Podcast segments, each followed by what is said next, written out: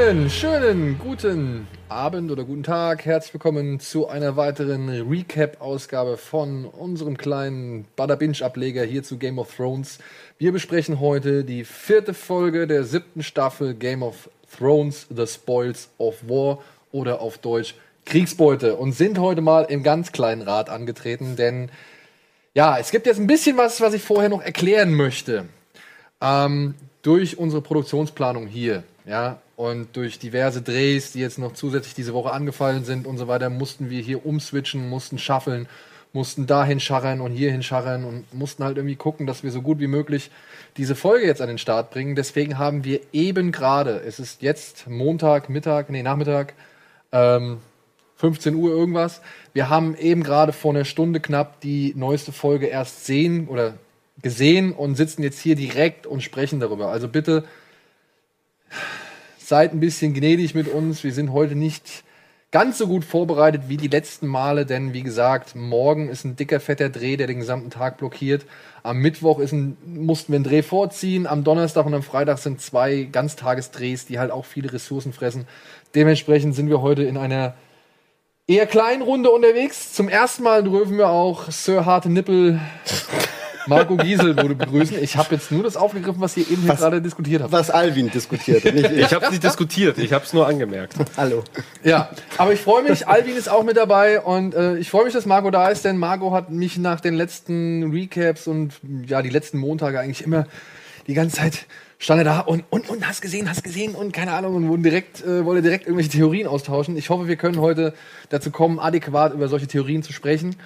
Und ja, wie gesagt, also bitte, es ist so ein kleiner Schnellschuss. Wir müssen halt diese Woche einiges umdisponieren. Also ich hoffe, ihr könnt es uns nachsehen und äh, vermisst nicht allzu sehr die Qualität, die vielleicht heute nicht ganz gewährleistet sein kann. In diesem Sinne geht's jetzt los mit dem Recap zur Folge Kriegsbeute, äh, Beute, The Spoils of War.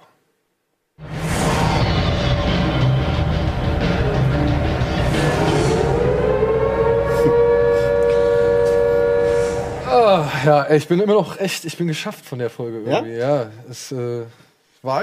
Also mit dem Ende jetzt auch kurz da, danach äh, anzufangen halt zu reden, das ist äh, auch hart. Man, man möchte halt mit dem Ende beginnen, aber man möchte glaub, eigentlich direkt loslegen. Alter, was war da los? aber es war eine der besten Folgen, finde ich. Also bisher so waren zwar nur 50 Minuten, glaube ich, wenn es sogar ein bisschen weniger. Ja, sie kam mir auch ein bisschen knackiger ja. vor, ne? Und ähm, ich würde jetzt auch vielleicht mich fast dazu hinreißen lassen und zu sagen, ja, okay, das war jetzt vielleicht, da waren nicht so viele Entwicklungen drin, mhm. wie jetzt in den vergangenen drei Folgen. Da wurden ja viele Stellen gekittet und da wurden ja viele Leute zusammengeführt und Informationen ausgetauscht. Das kam mir jetzt hier in dieser Folge nicht so vor. Mhm. Nichtsdestotrotz äh, ist trotzdem einiges passiert, worüber man reden kann und äh, wo man reden muss. Und ja, liebe Leute, auch das Thema Zeit spielt in dieser Folge mal wieder eine Rolle, aber die ist diesmal nur sehr klein und deswegen versuchen wir heute einfach mal ein bisschen drauf zu scheißen und uns, sag ich mal, auf das zu konzentrieren, was wir hier gerade eben mit Begeisterung stürmen und Gänsehaut und was weiß ich alles erlebt haben. Ähm, das Thema Zeit, ja, nur mal kurz da nochmal äh, eingegriffen. Das beschäftigt viele von euch, viele kritisieren es, dass wir uns damit zu viel beschäftigen. Ich verstehe das.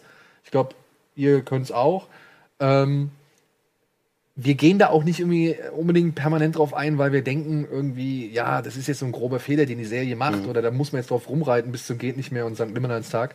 Nein, es sind einfach nur Sachen, die uns beschäftigen. Und meistens ist es so, dass wir uns alle Diskussionen und Gespräche aufheben, bis wir eben halt hier zusammenkommen. Und dann ist es halt nur mal ein Faktor, der halt immer wieder irgendwie gerade in den Köpfen halt so rumgeistert. Deswegen hoffe ich, ihr könnt es verstehen, wenn wir da mal hin und wieder äh, ein bisschen länger darüber referieren, aber das wollen wir heute einfach mal nicht unbedingt machen. Ich glaube, es gab ja nur eine Szene. Es gibt auch nur einen, einen wirklich ja, einen, mhm. einen Bereich und ja, so viel kann ich vorwegnehmen, der hat eigentlich genug geleistet, um halt das Thema hinten wegfallen zu lassen. So, ja. Aber ich, ich glaube, ich würde mich auch daran versuchen, denen ganz, ganz kurz zu erklären, warum äh, da die Zeit vielleicht sogar korrekt war.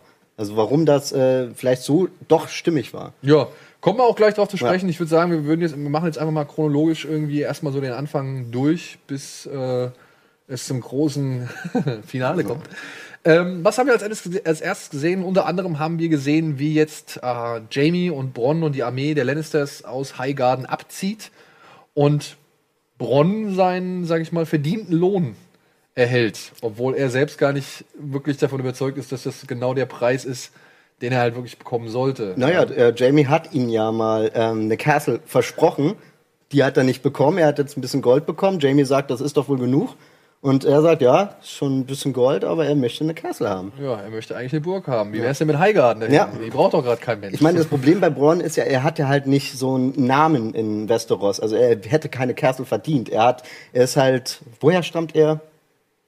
Aus den Flusslanden? Ja. Keine Ahnung. Also er hat auf jeden Fall, ist er nicht einer von den großen Familien und deswegen steht ihm gar keine große Castle zu. Deswegen ist Ja. seine Vision ja schon, er will halt so ein großes Ding haben und seinen Namen dann irgendwie hinaustragen und größer werden und wichtiger werden. Naja, und es ist natürlich auch die beste, sag ich mal, vielleicht die beste Situation, die ein Söldner, ein ehemaliger Söldner wie er, ohne irgendwo ein adliges Haus geboren zu sein, die er ja wohl erreichen kann. Ne? Und dass er da versucht natürlich sein, wie sagt man, seine Schäfchen ins Trockene zu bringen und so, das war ja schon immer so. Und dementsprechend, aber für alle, die Bronn so schmerzlich vermisst haben, war das eine schöne Folge, weil Oh wir ja. haben nämlich eine richtige Dosis von ihm bekommen. Und auch da kommen wir später noch drauf zu sprechen.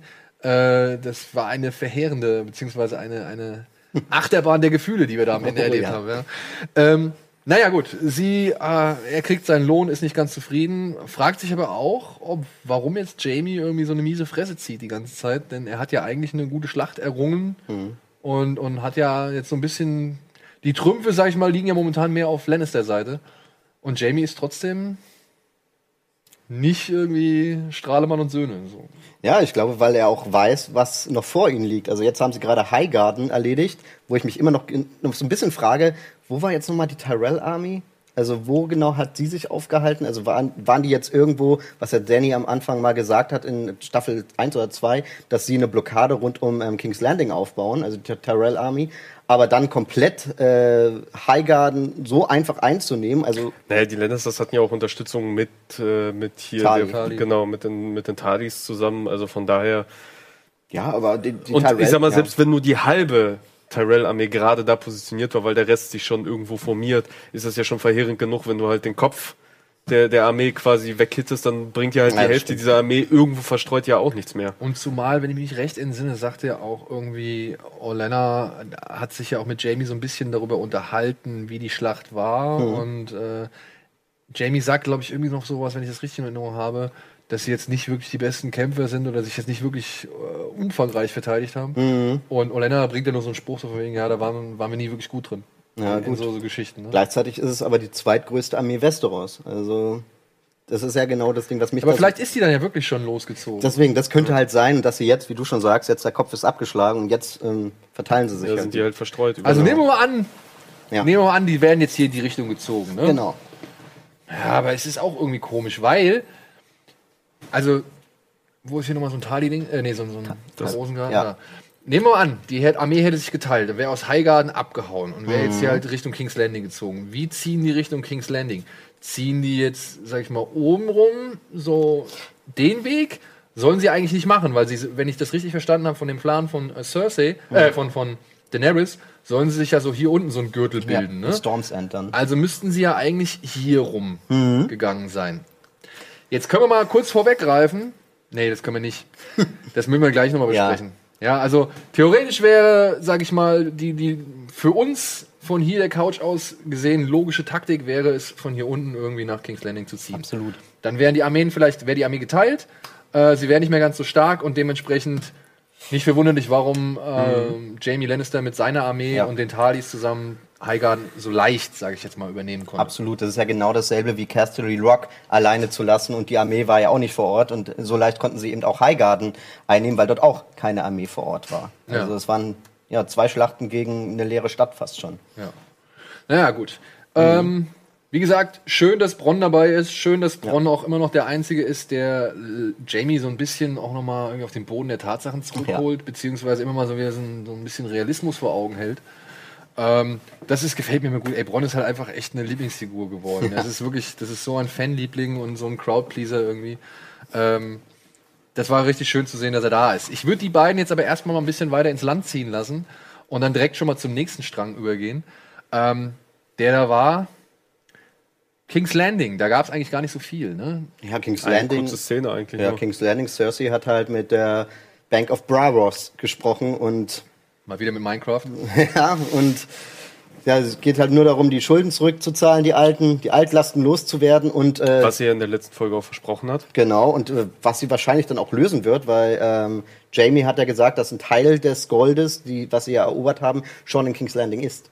Also deswegen könnte es jetzt sein, also das, äh, Es ist schon ein Teil in King's Landing. das meinte er zumindest. Also ich glaube, mich zu erinnern, dass äh, Jamie sogar sagte, äh, dass ein Teil von dem Gold schon in King's Landing ist. Also Okay. das könnte vielleicht sogar schon reichen, um die Schulden von den Lannistern bei der Bank of Bravos zu begleichen. Gleichzeitig möchte die Bank natürlich auch, dass sie sich neu verschulden, dass sie auch wieder mitverdienen. Deswegen war er ja so, ähm, so intensiv dabei und will halt Cersei überzeugen, dass sie ja doch noch mehr brauchen, dass sie Army braucht, dass sie halt, wie sie auch sagt, eine Navy braucht und sich halt weiterhin aufbauen muss. Und äh, die Bank sagt immer, ja, ja, dafür brauchst du aber Geld, ne? Dafür brauchst du richtig viel Geld. Und mit diesem Geld von den Tyrells, was sie jetzt noch, was Jamie noch da hat, wäre es vielleicht auch ohne die Bank gegangen. So, und jetzt ist die Bank vielleicht auch wieder im Spiel. ja. Ja, aber ich Obwohl die Bank aber verstehe auch- das Verhalten der Bank irgendwie nicht. Ja, die Naja, wollen die- halt Erfolg. Also die, die wollen halt Bank, äh, ich glaube, die schielt so ein bisschen auf die Rendite, ne? Also ich meine, Genau.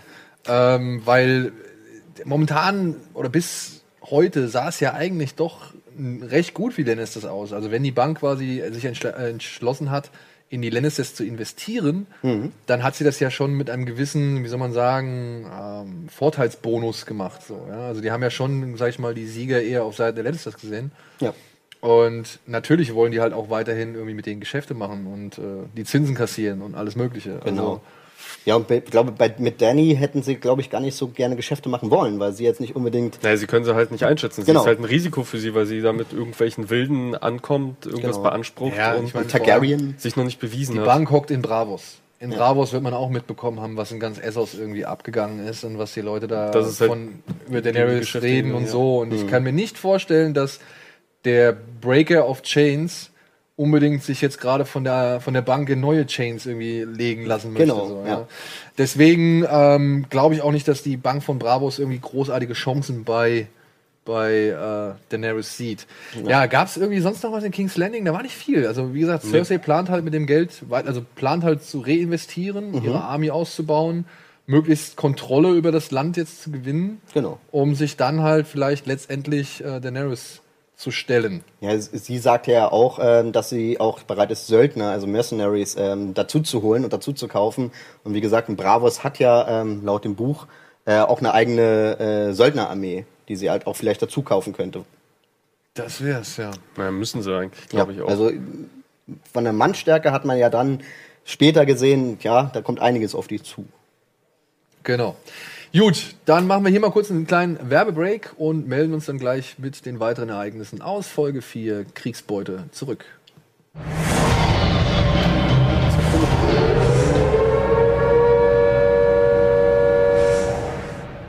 Oh, Entschuldigung, da sind wir wieder zurück äh, mit dem kleinen Rat der Ahnungslosen aus dem Haus Planlos und den Bannern des Fragezeichens. Herzlich willkommen zur weiteren Recap-Runde hier von Folge 4 der siebten Staffel Game of Thrones Kriegsbeute. Und wir hatten jetzt gerade uns kurz mit King's Landing auseinandergesetzt, was wirklich, glaube ich, wenn ich jetzt das richtig rekapituliere, vielleicht so eine oder zwei Szenen hat. Einer. Also es Einer. war eigentlich wirklich nur diese eine Szene, das eine Gespräch zwischen Cersei und der Bank. Ja. Gab's, ist euch da noch irgendwas aufgefallen? Gab es da noch irgendwie vielleicht einen versteckten Hint auf irgendwas? Nee, ich wüsste jetzt Wüsste ich momentan jetzt nicht, oder? Also wie gesagt, die Bank will Kohle, will auch bereit ist, die ist auch bereit, Kohle zu geben. Zinsen, wie Ja, gesagt. ja, ja. Da entsteht vielleicht noch eine Allianz, die gegen Ende der Staffel vielleicht nochmal ähm, gefährlich werden könnte oder interessant zumindest. Ja. ja, dann gehen wir doch direkt weiter nach Winterfell, denn da sind gleich mehrere ja, Parteien zusammengeraten und gekommen. Ähm, unter anderem haben wir jetzt ein bisschen mehr von Bran gesehen. Ich weiß, wir haben uns letzte Folge so ein bisschen aufgeregt, warum Bran irgendwie so komisch sich verhalten hat. Und ich weiß auch, ja, ich verstehe schon durchaus, dass dieser Typ fernab von dieser Welt ist. Das ist jetzt hier Dr. Manhattan auf Westeros. Ähm, der hat schon sehr viel Leid gesehen, kennt die kosmischen Geschicke der gesamten Kontinente und muss das erstmal alles verarbeiten und ist dann wahrscheinlich auch einfach nicht mehr bereit für menschliche Gefühle, beziehungsweise kann menschliche Gefühle einfach gar nicht mehr zulassen, weil er sonst wahrscheinlich den ganzen Tag nur noch traurig wäre oder sich den nächsten Schritt nehmen möchte. Ähm, das ist mir alles schon klar. Nichtsdestotrotz habe ich Littlefingers Absicht, sich vor Bran hinzusetzen und ihm den Dolch zu geben, mit dem Bran eigentlich mal ermordet werden sollte, habe ich nicht ganz verstanden. Naja, Littlefinger weiß ja nichts davon von Bran und ich glaube, er ist auch eine Person, die einen Teufel tun wird, das zu glauben. Ja, ich bin die dreieugige Krähe, ich sehe alles. Ich glaube, also er ist halt so ein bodenständiger Mensch, so in der Realität verankert. Auch dass Daenerys Drachen hat, glaubt er, glaube ich, erst, wenn so ein Vieh vor ihm steht und ihm halt den Arsch anbrutzelt. Vorher wird das halt nicht glauben. Und nachdem er halt bei Sansa so ein bisschen auf Granit äh, gebissen hat, nachdem er bei John sehr auf Granit gebissen hat, versucht er sich halt jetzt Bran vielleicht ein bisschen äh, zu, zu schauen. Ja. Okay, wo steht er bei Bran? Was weiß Bran? Kann er Bran ein bisschen einlullen? Kann er so vielleicht an ein bisschen mehr Macht kommen? Aber ja, ich, ich verstehe schon, er versucht die ganzen Kinder abzuklopfen, wo er irgendwie den Hebel ansetzen kann für seine Intrigen und Flüstereien und Lügen und was Aber weiß ich, ich glaube halt vor allem ihm geht's ja auch, wie gehabt, auch bei Sansa immer nur um den Erfolg. Also er möchte halt auch Herr von Winterfell werden, der Herr des Nordens werden. Und ähm, laut Erbrecht ist halt Bran der Herr auf Winterfell jetzt. Also weil Jon Snow ist halt ein Bastard. Der hat gar kein richtiges Anrecht und der Nachfolger, der richtige äh, King, of, ähm, King of the North, wäre jetzt eigentlich Bran. Weil er ist ein Stark, er ist halt jetzt der direkte Erbfolger und da deswegen glaube ich, Littlefinger wollte ihn jetzt bezürzen, dass er halt wieder Vorteile hat. Und deswegen hat er sich, glaube ich, so Früh genug einschleimen Genau, halt. früh genug eingeschleimt und halt ihm den Dolch gegeben, dass er dann wieder einen Vorteil hat. Nur wusste er nicht, wie Bran halt gerade abgeht und äh, dass überhaupt gar kein Mensch mehr ist, theoretisch. LSD-Bran. Ja. Ja. Ähm, ja, gut, dass der die versucht, versucht abzuklopfen, so, aber ich weiß nicht, ich finde es ein bisschen undankbar für Littlefinger momentan, also allein für die Figur, weil man sieht ihn eigentlich nur bei irgendeinem, sag ich mal, Einflüsterungsversuch und er blitzt ab. Ja, er, er schon, blitzt ja. eigentlich seit vier Folgen nur ab und ich finde es ein bisschen schade. Ähm, ich gehe mal davon aus, dass Littlefinger nochmal mit einer krassen Nummer um die Ecke kommen wird. Wahrscheinlich auch gegen Ende der Staffel, ja. Hm. Ich kann mir gut vorstellen, dass da nochmal so am Ende der Staffel ein richtig schönes Ass aus dem Ärmel gezogen wird. Ich dass kann dann alle mir da halt sitzen, vorstellen, "Ah!" dass es bei Sansa einfach gut funktioniert hat. Also da gab es später noch Ja. eine Szene, da kommen wir noch mal drauf. Ja, da, Also kommen- da, da kommen wir jetzt gleich drauf. So, ja. Also ich meine, wir haben Bran gesehen, der jetzt halt nun mal den Dolch ablehnt, beziehungsweise den Dolch annimmt. Ja. Aber dann Littlefingers Schmeicheleien und was weiß ich äh, mit einem Satz komplett aus den Angeln hebt. Das fand ich richtig Das geil. war Gänsehaut, ja. Chaos ist eine Leiter, Chaos is a ladder. Ein Satz, den er in der Ersten. ersten, Staffel zu Varys gesagt hat. Und man hat auch anhand der Reaktionen, die Littlefinger oder halt Aiden Gillen dann präsentieren, gemerkt, okay, scheiße. äh, aha, woher soll der jetzt den Spruch wissen? So, ja? Das ist doch meine Erfindung. Da habe ich, da hab ich mein Patentrecht drauf. Das habe ich noch keinem gesagt. Ja, das kann nur Varys wissen. Und ja, Bran weiß es jetzt. Und die Wahrscheinlichkeit, dass die beiden sich auf dem Weg mal getroffen haben und genau diesen Fakt ausgetauscht haben, ist natürlich unwahrscheinlich. Und ich glaube, Littlefinger hat da zum ersten. Mal in der, in der Folge so ein kleines bisschen braune Soße in der Hose gebildet. ja. Also war mein Eindruck. Ja. Ja, weil die Frage ist halt natürlich, was weiß er noch alles? Weil wenn Bran müsste ja prinzipiell einfach erstmal Alles. alles. wissen, zumindest wenn das darauf anlegt, müsste er alles wissen. Ja. Und wenn das rauskommen sollte, dann ist, äh, dann steht Littlefinger auf einem ganz, ganz dünnen Ja, Brett. aber ich glaube, weiß nicht, ob äh, Bran noch parteiisch ist. Das weiß ich eben nicht. Er sagt ja die ganze Zeit selbst, er ist kein Stark mehr und er ist halt der Three-Eyed Raven. Übrigens interessant finde ich jetzt auch noch äh, gleich Nebenfakt, das eine Mal, als dann Littlefinger nochmal gezeigt wurde, kurz danach, hat die ganze Zeit so eine Krähe im Hintergrund gekräht, als er zu sehen war. Ist Hm. es gleich aufgefallen? Deswegen könnte es sein, dass halt Bran wegen Raven Raben steuert, um Leute zu überwachen, gezielt und dann ihn halt oder halt aus der Ruhe zu bringen und ihn halt dann auch bewacht hat und dann halt dieses Krähen sollte er jetzt nochmal vielleicht symbolisieren. Ja, Könnte- das, äh, Von wegen, ich habe meine Augen überall. da Genau. gibt's, da Ja. gibt's halt nach den Credits gibt's da halt auch so einen Hinweis in die Ja, das Richtung. Von daher ist dein. Einwand gar nicht mal schlecht, weil äh, während des Guckens ist mir das auch aufgefallen. Ich glaube, jedem von uns, und wir haben halt nur darauf gewartet, dass die Kamera irgendwie aufzieht und da sitzt eine Krähe. Mhm. Ist aber nicht passiert. Deswegen ist das eigentlich ein schöner, schöner Hinweis von dir, weil das kann, Das könnte kann sein, durchaus ja. sein. Ja, dass Bran jetzt halt überall seine Augen einfach hat. Ja, und, und- jetzt das ganze Geschehen so ein bisschen. Ja, er kennt das, das, er kennt das Diesseits komplett, er kennt das, die Vergangenheit und er kennt auch die Zukunft. So und äh, ich meine, er weiß, was mit jedem passiert und wie gesagt, ich weiß nicht, ob noch, ob Bran noch in irgendeiner Form parteiisch sein kann, nämlich mit dem Dolch. Das ist ja der Dolch, den auch Littlefinger hatte, als er Ned Stark an der, der Ned Stark an der Kehle war. Das ist ja, glaube ich, genau das Ding. Und äh, dann müsste er auch sofort wissen, okay, das ist der Dolch, mit dem du halt meinen Vater verraten hast. Naja, theoretisch müsste aber auch äh, Bran wissen, dass äh, Littlefinger seine Tante so bezirzt hat, dass sie diesen Brief an ihren Mann geschrieben hat, wodurch das ja erst alles in Gang gesetzt wurde. Ja, also theoretisch, ja, Okay, das heißt dann aber, äh, Bran ist jetzt quasi zur Schweiz verdammt. Könnte sein, ja. Boah, das finde ich aber ein bisschen blöd, oder? Also er Das wäre auch ein bisschen blöd. Also, Weil ich, ja, okay.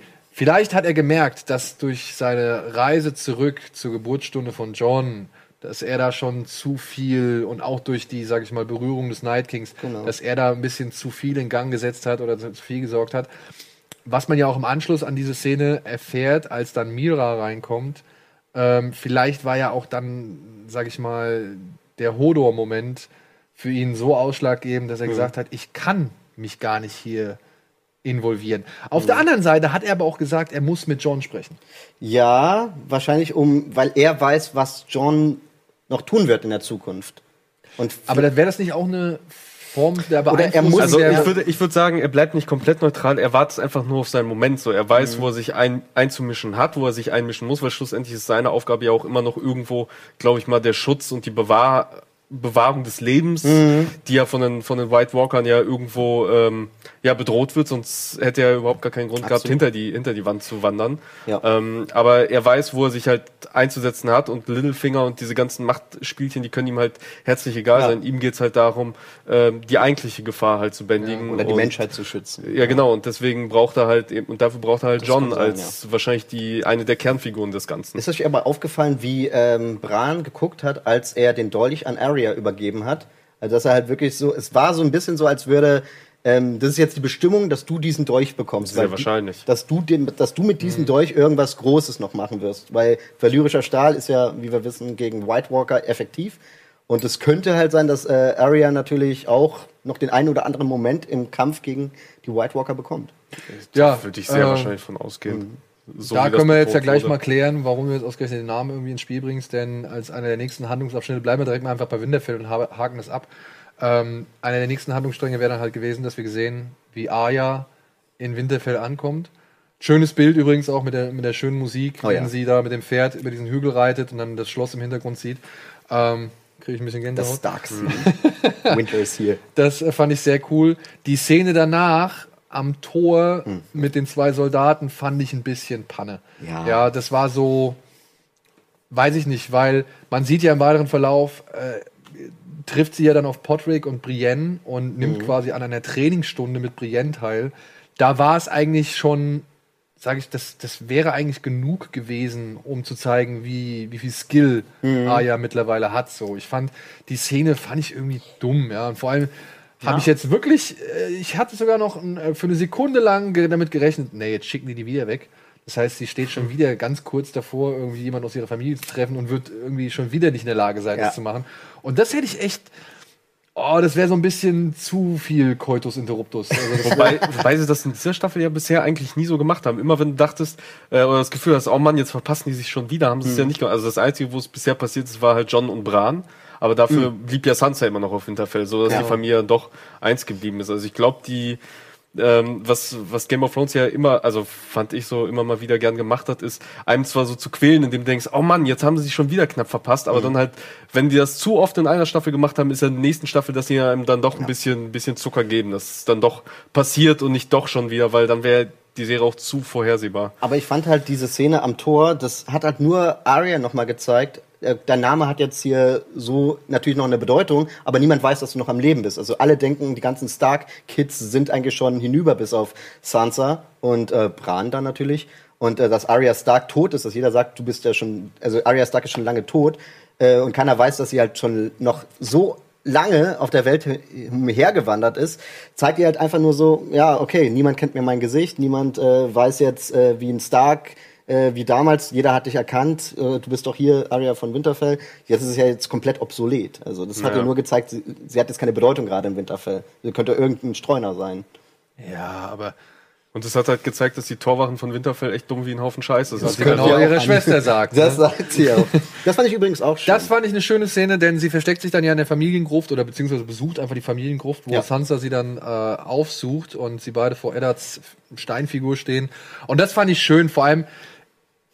Was halt so, was vielleicht, was mir an der Bran-Folge, äh, an der Bran-Reunion so ein bisschen gefehlt hat, so ein bisschen vielleicht noch mehr Emotionalität, wurde jetzt hier nochmal aufgegriffen, weil Ich fand es cool. Erst so, äh, ja, kommt dieser komische Satz von Sansa, wo sie ja denkt, so, du bist jetzt hier Lady Stark, soll ich dich jetzt Lady Stark nennen? Sie sagt so, ja, irgendwie musst du machen. Wo ich mir denke, ey, das ist das Erste, was du deiner Schwester irgendwie Ja. äh, sagst, wenn du sie jetzt nach so langer Zeit wieder siehst und eigentlich geglaubt hast, sie ist tot. Aber dann fand ich schön, sie umarmen sich und dann unterhalten sie sich so ein bisschen. Und dann ist das eine Unterhaltung, wie normalerweise, wie ich sie mir gewünscht habe, zwischen ihr und, und Bran. Ja, zwei Geschwister treffen sich wieder. Ja, wir wissen, Bran ist nicht von dieser Welt. Aber nichtsdestotrotz, man, da finden sich diese beiden Schwestern wieder, sie umarmen sich, sie schnattern kurz und dann gehen sie halt noch mal hin und umarmen sich. Und das fand ich halt richtig cool, weil das war für mich irgendwie genau diese, so eine Reunion, wie ich sie mir von diesen von Geschwistern halt gewünscht hätte. So. Vor allem, sie haben sich als Kinder ja nie verstanden. Die waren ja immer so verzickt zueinander. So das, sie war die kleine, so ein bisschen wie Lyanna Stark, so die, das Raufbold-Mädchen. Ja. Und äh, Sansa war halt Die äh, Prinzessin. ja, die Prinzessin, die halt irgendwo oben saß und äh, gehäkelt hat. Und So, und, Zitronenkuchen ja. und äh, jetzt treffen sie sich und umarmen sich, verstehen sich prima. Und äh, das ist halt Ja, was heißt, aber sie, ich meine, verstehen sich pri- prima so, ne? Die, die sehen halt auch jetzt, okay, die Zeit ist äh, vorangeschritten, wir haben jede Menge Scheiße durchlebt, fand ich auch cool. Mhm. Wie sie gesagt haben, ja, ja, das war keine schöne Geschichte, die ich in der Zeit hatte und so, beide. Und äh, wo man merkt, okay, fuck the past, so, ja, es Mhm. ist vorbei, es ist jetzt irgendwie Thema erledigt, ja, die Kleinigkeiten von früher spielen jetzt überhaupt keine Rolle mehr, es geht um Wichtigeres. Mhm. Und fand ich eine schöne Szene. absolut. Ja, vor allem die zweite Umarmung. Also ich glaube, die erste Umarmung war halt so, so, so eine Standardumarmung, was man halt so macht, wenn man sich halt nach Das langer Zeit erwartet wieder man so. Genau, und die zweite Umarmung, weil die ja auch dann von Ähnlich. Aria halt ausging, war dann wirklich so diese, ich bin froh, endlich wieder hier zu sein, jetzt bin ich halt angekommen. Absolut. Ja. Ähm, Ja, und dann haben sie ja schön. Bran nochmal getroffen am, Ba- Ja, und dann kommt es zu der Dolchübergabe Ja. am Baum. Ähm, Und dann fand ich, da fand ich zum Beispiel Bran deutlich gesprächiger als gegenüber Sansa. Als er Sansa getroffen hat, Ja. war er äh, auch komplett so, hi. Und äh, bei Arya war er schon wirklich gesprächiger und da hat, glaube ich, auch Sansa so ein bisschen komisch geguckt dabei, dass äh, er jetzt so ein bisschen mehr mit ihr macht und halt, wie gesagt, die Umarmung natürlich, er hat halt mit umarmt natürlich, aber äh, er war halt auf jeden Fall gesprächiger und offener zu Arya als zu Sansa, fand ich. Ja, und eine weitere Szene, ähm, sag ich mal, bestätigt, glaube ich, die, die Richtung, in die du jetzt einschlagen willst. Denn wir sehen dann halt, wie Aya mit Oh ja. Brienne trainiert, nachdem Podrick erstmal den Arsch vollgekriegt hat. Der kann immer noch nichts. Der kann immer noch nichts. Was soll man sagen? Aber Brienne ist auch stark. Ey, und dann kommt Aya daher und macht hier mal zack, zack, zack, ganz elegant, wie das Wasser, das durch einen Felsen fließt, irgendwie zack, zack, zack, äh, entwaffnet sie oder beziehungsweise bringt sie ihren, ihren, ihre Nadel, ihre Needle immer dorthin, wo es halt vielleicht riskant wäre für, für Brienne. Und das fand ich schon ziemlich cool gemacht, vor allem, weil es halt wirklich doch so das erste Mal war. Und man weiß ja von Brienne, okay, die hat Kraft, die ist technisch auch versiert so und ist eigentlich schon ein ziemlicher Badass. Äh, was ihr Aya ja auch zu verstehen gibt, indem sie sagt, du hast den Hound besiegt, niemand anders hat es geschafft. So. Ähm, und die war ja schon überrascht von der, sag ich mal, von der Flinkheit Ja. und von der Beweglichkeit und so. Und auch Aya, wie sie, was sie da für so ein drängendes Ja, kleines ja. Grinsen die ganze Zeit immer aufgesetzt hat. Ähm, das war schon cool, aber gut, dann kommt halt irgendwann die schiere Gewalt. Ja. Und ich glaube auch nicht, dass Brienne, weder Brienne noch Arya wirklich komplett das abgerufen haben, was sie können. Also nur zum Ende hin, wo Arya weggekickt wurde von Brienne. Da hat man Brienne so das erste Mal so richtig. Die war ich, sauer. Ich, war, Ja. bin jetzt sauer, Kleine. Du reißt dich mal zusammen. Da haben sie halt beide Gas gegeben. Ich glaube, bei einem richtigen Fight würde trotzdem Brienne vielleicht sogar noch gewinnen. Also das, ja, das, das, das weiß ich nicht. also ich meine, wird sie Wenn ist es um Ausdauer geht, vielleicht, Ja. aber ich glaube, Aya ist halt wirklich eher so auf Geschwindigkeit aus. Ja, aber dass nur Geschwindigkeit nicht reicht. Siehe Ja, Mountain gegen The. Viper. Das muss nicht immer alles sein. Und äh, das war aber wirklich cool zu sehen. Diese letzte Szene, sie wird entwaffnet und jetzt hat sie ihren Dolch und der Dolch kommt zum Einsatz. Ja, und vor allem, wie sie vorher schon, als sie ihr, ihr den zum ersten Mal ja. zeigt, hier so, den so schön rumflippt, ja, und dann jetzt halt dran nochmal eine Hand, das war echt gut gemacht. Ja. Ich bezweifle, dass es, äh, also wär, ich weiß es nicht, ja, wäre geil, wenn es dazu irgendwelche, vielleicht könnt ihr uns das ja irgendwie mal zukommen lassen, wenn es irgendwie Behind-the-Scenes-Footage gibt, wo man sieht, wie äh, Maisie ja. Williams mit dem Dolch irgendwie rumfuchtelt.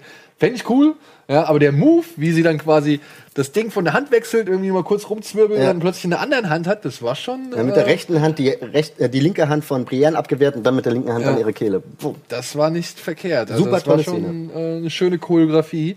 Ja, und da kommt es zu zwei entscheidenden Gesichtsausdrücken. Denn die ganze Szenerie, also dieser Kampf, dieser Übungskampf, wird ja dann von Sansa und von Littlefinger, ey, wirklich, was ein Dackel! Ehrlich, der rennt die ganze Zeit nur irgendwelchen Leuten hinterher. Ja, die Zukunft ist ungewiss, ihr müsst euch wappnen, bla bla bla bla bla bla. Das ist schon wieder Skrimas Schlangenzunge, der Ja. Typ, ja. Also wirklich. Schöner Vergleich. Und ähm, dann, dann rennen die da halt auf der Balustrade rum und gucken sich das an. Und wie gesagt, zwei in- meiner Ansicht nach interessante Erkenntnisse. Sansa hat so ein bisschen so den Blick so von wegen, oh, scheiße, irgendwie. All die Geschwister haben jetzt hier irgendwie einen Skill, irgendeine Bewandtnis, haben irgendwie Power oder sonst irgendwas. Können sich selbst verteidigen. Können sich selbst verteidigen, der andere kann irgendwie die Geschicke der Welt in allen Details irgendwie schon sehen. Mein Bruder ist König des Nordens, weil er halt irgendwie gegen White Walker gekämpft hat. What about me? Ja, Ich bin ist- hübsch. Ich bin hübsch, ja. Ich äh, bin hier gerade Stellvertreterin, so, ja. Ja. Und Das könnte sie auch wirklich dann. ich habe ja. ich hab wirklich Angst, dass die Figur jetzt mit so kleinen Momenten immer weiter in einen Abgrund oder an einen Ja. Abgrund gedrängt wird, an den sie vielleicht irgendwann keine andere Ausweg, äh, keinen anderen Ausweg sieht, als irgendwas richtig, richtig Dummes zu tun. Ich glaube, das könnte sogar passieren. Ich glaube, sie aber lässt sich dann so von. Littlefinger, glaube ich, richtig doll beeinflussen noch, weil, wie du schon sagst, sie merkt, jeder hat irgendwie jetzt mega was drauf. Also, wie, wie du schon gesagt hast, also alle Starks haben jetzt mega die Fähigkeit, nur sie halt eben nicht. Und es könnte halt sein, dass ihre Fähigkeit, sie hat das politische Wissen jetzt von ähm, Cersei und äh, diese politischen Machenschaften hat sie halt sich äh, angesehen, also lang genug angesehen und hat sie fast schon geatmet. Und äh, ich glaube, das ist jetzt ihre Spezialfähigkeit, ähm, dieses politische Wissen zu haben und dieses Game zu spielen. Und ich weiß nicht, inwieweit das äh, ein Vorteil von ihr selbst ist oder ein Vorteil von ihrer Familie ist. Also, du hoffst drauf, dass sie merkt, dass sie, sag ich mal, notwendig intrigant ist? Nee, ich hoffe, dass sie halt irgendwann merkt, dass ihr, dass sie ein Wissen hat, das ihrer Familie helfen kann. Aber ich behaupte jetzt mal, dass dieses Wissen, was sie hat, von Littlefinger noch genutzt wird. Und diese Angst, die sie jetzt gerade auch verspürt bei diesem Kampf, dass sie halt anscheinend wirklich nichts drauf hat oder halt alle anderen was drauf haben und sie nicht so viel, dass das halt vom Littlefinger dann genutzt wird nochmal. Also diese politische Ja, also Intrige. ich glaube halt, ja, würde ich fast sagen. Also, das ist halt genau diese Unsicherheiten, Genau. dass die versucht, äh, Littlefinger für seine Zwecke auszunutzen. Nichtsdestotrotz hat man auch einen geilen Gesichtsausdruck, Oh den zweiten geilen Gesichtsausdruck äh, von Littlefinger gesehen, der nämlich gedacht hat, ach du Scheiße. Da brauche ich gar nicht erst klopfen. ja, da, äh, ja. Und da, mein Dolch. da fange ich erst gar nicht an zu sabbern und Ja. äh, zu Speichellecken so. Nee, das ist, glaube ich, nicht die beste Entscheidung. Also das fand ich cool. Das war halt so auch, weil das Gesicht so präsent in Szene gesetzt worden ist, ähm, war das ein schöner Moment. Äh, Ja, also ich finde halt einerseits dieses, ach du Scheiße, die hat ordentlich was drauf und man sieht auch, man sieht auch seinen Dolch. Er sieht seinen Dolch wieder, den er eigentlich Bran gegeben hat, denn der wusste ja nicht, dass Bran jetzt den Dolch jetzt einfach weitergibt an, an Arya und er so, ja, valyrischer Stahl jetzt bei ihr und die hat was Die kann drauf. damit umgehen. Die kann damit umgehen, Ja. nicht der Krüppel. Aber hinzu kommt ja auch, Bran, wie er schon selbst gesagt hat, ich bin Krüppel, was soll ich mit dem Dolch? Ja, ähm, er sieht jetzt halt aber auch, okay, Bran interessiert sich einen Scheißdreck für diesen Dolch. Genau. Ich kann damit auch keinen, ich habe da auch keinen Einfluss drauf von ihm. Der ist auch schon zu weit ab. Also ich habe jetzt schon zwei der insgesamt vier übrig gebliebenen Starkinder, Ja. habe ich jetzt äh, schon definitiv nicht auf meiner Seite. Plus John- Snow, ja. John kann er auch nicht von ausgehen, nachdem er ihm Schläge angedroht hat. Ja, also letzter Ausweg Sansa. Aber ich, Ja, das ich, wird passieren, glaube ich. ich möchte Ja, eigentlich aber was ist- gesagt nicht, dass Aber was ist, wenn die Serienschreiber uns diesmal überraschen und nicht in die offensichtliche Falle tappen? Ja, Sansa macht wieder dumme Sachen, weil sie halt Sansa ist, was sie ja jetzt seit wie vielen Staffeln macht und dadurch nie irgendwie auf den grünen Zweig kommt. Bei, also zumindest bei mir als Zuschauer war sie bisher immer eher eher so Ballast. Ich habe sie nie so richtig sympathisch gefunden, weil also kann sein in der letzten Staffel vielleicht ein paar Mal, aber daran sieht man das ja, dass ich sie sympathisch einfach nicht in Erinnerung habe, weil Sansa halt auch jetzt in dieser Staffel jedes Mal, wenn einer mit einer guten Idee kommt, ist, sitzt sie irgendwie daneben und, und droppt eine dumme Idee, Ja. fand ich. Ähm, ist natürlich irgendwo auch verständlich, klar. Einwände sind nicht immer unbedingt schlecht. Nee, das sage ich auch nicht. Aber sie sind halt als Zuschauer, wenn du halt eben das große Ganze siehst, so äh, eben mit dem White Walker mit alles, denkst du, nee, das ist jetzt eine dumme Idee. Sei doch mal ruhig. Dass ihre Einwände nicht verkehrt sind und ihren Grund haben, das, das stimmt ja. Und ich fand jetzt zum Beispiel auch in der in der Szene, wo sie in dieser Versammlung dann auch das Wort ergriffen hat und das ausgesprochen hat, was wahrscheinlich viele dachten, fand ich auch gut, weil so John quasi diese Zweifel auch direkt zerstreuen konnte. Aber trotzdem würde ich es halt einfach schöner finden, wenn einfach die ganze Zeit suggeriert wird, ja, äh, sie also sie driftet immer weiter von ihrer Familie ab. Littlefinger hat immer mehr Einfluss. Und am Ende, wenn Littlefinger sich quasi so ein bisschen im Sieg sieht, so, äh, wenn er, wenn es so aussieht, wenn sie kurz davor ist, so ihren, äh, ihrer Familie so den, den Dolch in den Rücken zu stoßen und die Macht an sich zu reißen, stößt sie einen Littlefinger in den Rücken und er ist endlich aus dem Spiel raus. So. Und. Sansa beweist, Familie ist stärker als alles andere und du kannst mich mal. Aber gleichzeitig steht ja äh, Sansa. Und das würde ich cool finden. Das Das, wäre das wär- richtig, richtig gut. aber sie steht ja gerade noch in der Schuld von Littlefinger. Also die Armee von Aaron. Ja, noch. Ja, ich meine, sie hat diese Armee ja nach, in den Norden geführt und hat halt somit die Schlacht gewonnen. Ja, ja. Ich Aber weiß, es was ist halt Also ich kann, nicht seine Armee. ich- das darf man nicht vergessen. Ja, aber er ist der sozusagen der, der er die ist ja Strippen momentan zieht. der Ja, Herr aber trotzdem ist es Ja. halt nicht seine Armee. Und wenn John mit drei Drachen und, äh, und hier ein Haufen wild gewordener äh, Reiter äh, rüberkommt, dann brauchen sie die Armee auch nicht die mehr. müssen sich Also erstmal anziehen. die können auf die Schwalben halt, können sie halt echt pfeifen, wenn John das ganze Drachenglas und Daenerys auf seine Seite bekommt. Da, ja, da kommen wir eigentlich, glaube ich, schon zur nächsten Sache. Das Drachenglas. Ja, ähm, ich würde es jetzt versuchen, noch einen kleinen Moment zu strecken, Ah, okay. diese Unterhaltung, Ah, ja, stimmt, ja. bis wir dann in die Werbung gehen. Aber ah, du hast eben was gesagt und da kam mir eben auch ein guter Gedanke. Ähm, ich meine, welche Option hat denn Littlefinger, ja, die Macht zu ergreifen, bevor John wieder zurück ist? Ja. Also das, er müsste ja seine Position einfach nur extrem stärken, bevor John wieder Ja. da ist. Ja. Was spricht dagegen, dass Sansa zum Beispiel sagt, weißt du was? Du bist eigentlich für nichts nütze. Wenn ich dich jetzt hier abmurkse, was soll passieren? Mein Bruder ist König des Nordens. ja, dann zieht er seine Armee ab. Das, Ja gut, aber selbst wenn er seine die Armee ab? Wenn sie abzieht. Littlefinger irgendwie um, um, um die Ecke bringt? ja, wenn sie den Littlefinger um die. Achso, du meinst ihn tötet dann. Ja. Oh. Ja. Ja, selbst wenn er mit seiner Armee abzieht, du hast immer noch die ganzen anderen Nordhäuser, die halt Winterfell aber- im Zweifel beschützen Aber können. die Armee ist auf jeden Fall schon groß. Also die ist halt, glaube ich, auf die zählt auch John so ein bisschen. Und Ja. wenn das passieren sollte, Okay, die ist vielleicht groß, aber man hat ja auch schon mitbekommen, dass die Heerführer des, des wie heißen die, äh, ähm, wie heißt das grüne Tal da? Also, ähm, das grüne Tal, also das, ja, die. The Ire oder die Ire, Ja. genau. Man hat ja auch schon mitbekommen, dass die Generäle oder anderen, sage ich mal, Häuser, die da in diesem Ire irgendwie Mhm. ähm, existieren, dass die ja auch nicht gerade auf Littlefinger zu sprechen, gut zu sprechen Ja, sind. das Und wer weiß, ob sie nicht als Sansa als die Tochter von Catelyn nicht auch eher die Treue schwören würden, als halt ein Genau. Littlefinger, der sich das Ganze ja ergaunert hat. Zumal er zwar der Erwachsene ist und so gesehen so ein bisschen das Ganze kontrolliert, aber der eigentliche Thronfolger ist ja immer noch der, der, das Balk. Ja, doch. Was halt noch nichts zu, Ja, noch, noch, noch nichts zu nichts nützt, aber wenn sie Littlefinger um die Ecke bringt, ja gut, wer soll ihm nachweinen? So, so, solange der Thronfolger ja immer noch da ist. Ja. Bingo. Da verstehe ich halt auch nicht, warum Sansa sich da noch irgendwie entweder volllabern lässt, Mhm. beziehungsweise glaubt, sie steht da so in der tiefen Schuld.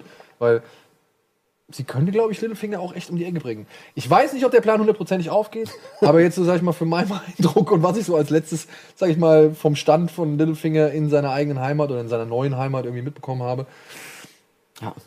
Ja. Mich würde ja sowieso interessieren, was so sein Plan ist. Okay, er, er, Ja, gut, reißt, das sich, er alle. reißt sich Sansa an, äh, an den Nagel, aber dann ist er halt trotzdem immer noch maximal Herr des Nordens, so, was er aber auch nur so lange ist, bis John wieder da ist. So, aber dann hat er immer noch drei Drachen und eine verrückte Cersei vor sich. Aber, aber ich glaube, er und Braun sind sich da dahingehend einig, dass beide keinen Namen haben, kein großes Haus, in dem steht und beide wollen halt genau diesen Erfolg haben. ja, aber Bronn will ein, eine Burg und einen und einen Namen. Genau, äh, will Littlefinger ja will auf alles. Thron, Ja. Littlefinger, aber wie gesagt, Littlefinger kommt auch von niemanden und der will erstmal sich langsam herantasten. Klar will der irgendwann auf den Thron, aber er braucht natürlich erstmal ein starkes Haus im Ja. Rücken, dass er das schafft.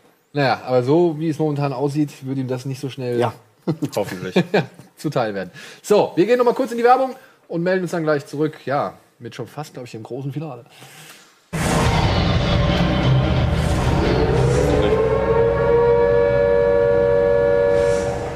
Schönen guten Tag, herzlich willkommen zurück zu unserem Recap von Kriegsbeute, der vierten Folge aus der siebten Staffel Game of Thrones. Und wir haben jetzt Winterfell, glaube ich, eigentlich schon mal abgehakt, oder? Dann haben wir King's Landing, dann haben wir jetzt äh, Jamie den Anfang auch. Ähm, war jetzt noch ein anderer Handlungsstrang, den ich, den ich jetzt, sag ich mal, außer Dragonstone und dann halt das Ende außer Acht gelassen habe? Nee, ne, da kam Nee. nichts mehr. Also Old Town und die Wall waren halt nur im Intro, aber da sind nicht einmal Kurioserweise war. Old Town im Intro und man hat nichts davon gesehen. Ja, Also normalerweise sind doch eigentlich immer die Städte zu sehen, die Ja, ich, ich glaube, dort sind oft auch die Städte zu sehen, wo wichtige Personen gerade verweilen. Also nicht nur, dass diese Städte dann gezeigt werden, sondern diese Städte, Ja, guck mal, aber- Pike war, wurde ja auch gezeigt und äh, Ja, da ist auch nichts passiert. Ja, aber in der Regel, also so wie ich das bisher mitbekommen habe, werden halt nicht unbedingt äh, die Orte gezeigt, wo was passiert, aber wo halt Leute aus diesen Orten irgendwie Mhm. gezeigt werden oder wo ein, wo ein bestimmter Faden oder so eine bestimmte Handlung nochmal Genau. noch mal aufgegriffen Ja, wird, dass halt gesagt wird, übrigens in Old Town passiert das und das oder auf Pike passiert das und das. Ja. Und die Leute aus Pike sind ja aktuell sehr involviert. Mhm. Aber Bravos zum Beispiel wurde auch nicht gezeigt, ob, glaube ich, oder? Obwohl Obwohl Bravos ja gerade auch eine wichtige Rolle spielt. Also, ja. es ist ein bisschen seltsam. Haben wir da etwa geschlammt, Herr Weiß und Herr Benioff? Hm? Hm? Kann es sein? so, nein. Machen wir weiter Ja. mit, ich würde sagen, einfach mal Dragonstone so gesehen. Mhm. Denn dort ist auch einiges passiert und sogar was echt Interessantes. Nämlich Oh äh, alter, schwere Nöter Jon Snow versucht seinen Trick, den er bei Ygritte schon mal angewendet hat und äh, lockt seine Königin, seine Königin in Anführungszeichen, In eine Höhle. in eine Höhle. Ja, was einmal geklappt hat, kann ja vielleicht nochmal klappen. Aber er hat diesmal wirklich etwas Wichtiges zu zeigen, nicht nur seine eigenen Genitalien. Und ähm, ja, zeigt Daenerys riesengroße Vorkommen von Drachenglas, aber darüber hinaus auch ähm, Höhlenmalerei, Wandmalereien. Wo wir uns jetzt schon vorhin drüber unterhalten haben, dass eine Wandmalerei ein bisschen detaillierter und aufwendiger ist als all die anderen. Aber Marco hat einen Punkt äh, aufgetan, den fand ich ganz interessant. Vielleicht kannst du den nochmal irgendwie äh, erläutern, beziehungsweise ein bisschen näher ausführen. Also in der, wenn man jetzt wieder zurückgeht, in die aller, allererste Staffel von Game of Thrones, auch in die aller, allererste Folge. Folge. Sogar noch vor dem Vorspann. Ne? Genau. da sieht man eine sehr, sehr ähnliche Anordnung, die halt dieser einen Wandmalerei sehr ähnlich war. Da, wo sehr, sehr viele Leichen im Kreis liegen und äh, ja, dieser Spiralarm. Genau, dieses spiralartige, äh, ja, dieses spiralartige ja, Sy- Symbol, scheinbar das Symbol der White Walker. Und das ist ja eins zu eins genau das, was John Daenerys gezeigt hat. Ich habe es auch in irgendeinen Ordner gelegt, kann man ja vielleicht dann auch auf Twitter noch mal hauen oder auf Facebook, dass man genau diese beiden Bilder mal nebeneinander hat oder jemand postet das. Wo hast du das denn, in, in welchen Orten hast du das denn gelegt? Ich habe es in äh, den Media-Ordner und Badabinch.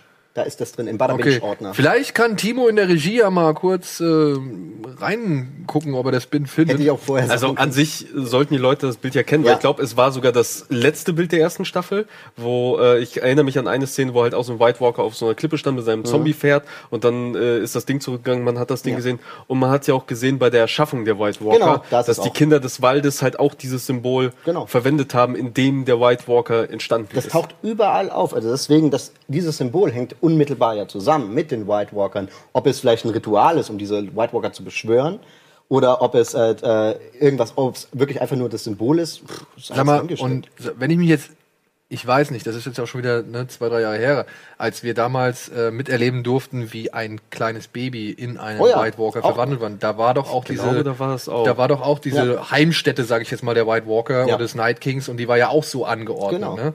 Ähm, ja, und jetzt kriegen wir, Mann, mein Mikrofon, es tut mir sehr leid, das hängt hier so ein bisschen Da ist blöd es. rum. Genau da das. ist es, da ist es, genau. Ähm, dieses Symbol war an einem der Felswände gekritzelt und gemalt und John hat anhand dieser Zeichnung feststellen können, okay, die Kinder des Waldes und die ersten Menschen waren nicht unbedingt Feinde, sondern sie haben sich Genau. zusammengeschlossen, um wohl gegen die Bedrohung der White Walker vorzugehen, die halt ebenfalls an die Wand gemalt worden sind, aber halt ein bisschen besser aussahen als alle anderen. Ja.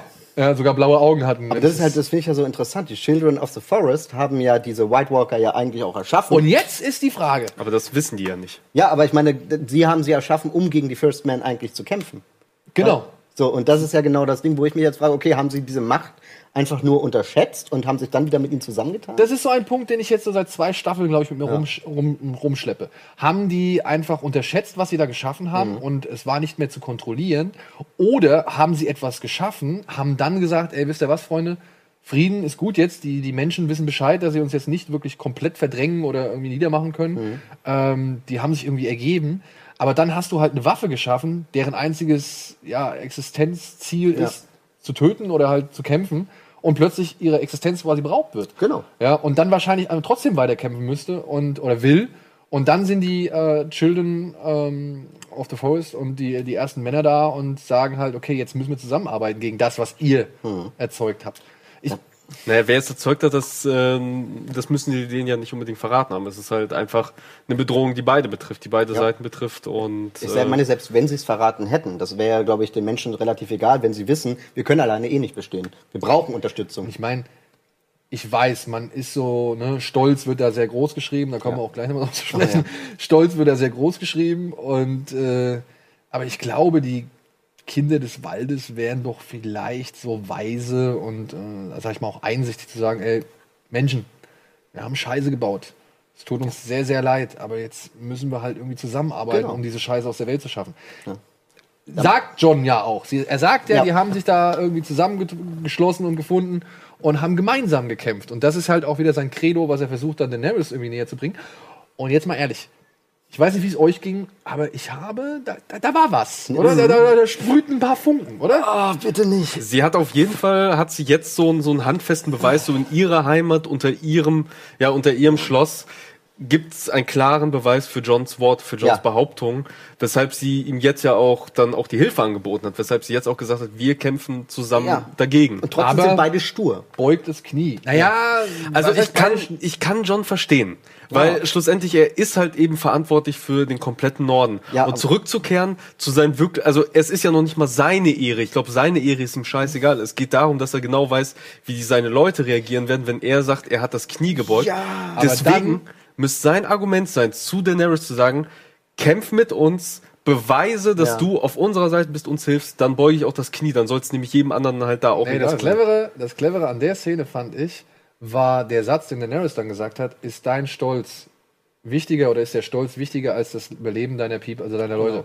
Und das ist der Satz, den Jon Snow selbst zu Mans Rider Sie wiederholt, sie wiederholt Ja. alles, was er Ja. sagt. Aber ich meine, er hat Das hat auch sie ja zu schon ihr gesagt, wenn du auf dem eisernen Thron dann sitzt und äh, nur noch über Asche herrschst, bringt dir das auch nichts. Also deswegen könnt ihr doch, wie du auch schon sagst, einfach sagen, pass auf, kämpf an meiner Seite, beweise dem Norden, dass du halt ein toller König bist und eine tolle, tolle Queen bist, dann, dann werde ich auch vor dir knien und so wird auch der Nord Ja, beziehungsweise dann knien. wird halt keiner mehr ein Argument haben. Also wenn Genau. er da wirklich zurückkommt, die zusammen kämpfen, sie auch noch sehen, was sie für eine Macht auch wirklich inne hat, dann wird auch keiner Ich mehr meine, was dagegen haben. Sie sagt ich. ihm, ey, beug das Knie, ich kämpfe mit dir gegen den Rest und so weiter.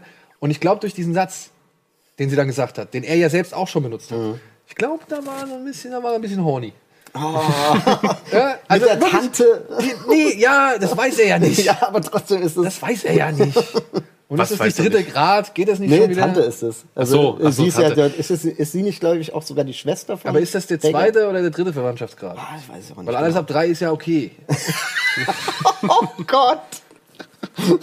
Also sagt man, glaube ich, laut Gesetz, ist alles ab dritten Bei Grad den okay. Targaryens ist das eh egal. Ja, Die bei den Targaryens Naja, ist wenn's- sowieso egal. ja, Wenn es darauf hinausläuft, dann sollte sie eigentlich eher ein Problem damit Aber haben, wenn sie mit Jetzt Jon mal ehrlich, zusammenkommt. da in dem Fackelschein in der dunklen Höhle, Ja, ja, er, er erkennt, okay, Daenerys ist schon die richtige Anführerin, ja, und vielleicht ist es auch meine Königin. ja, nur Davos war der Cockblocker. Der, der hätte noch rausgemusst dann. Ja, aber Davos, wie auch Missandei, machen Ja. sich ja beide gemeinsam so ein bisschen stark, ne, Oh ja. für die jeweils andere Position.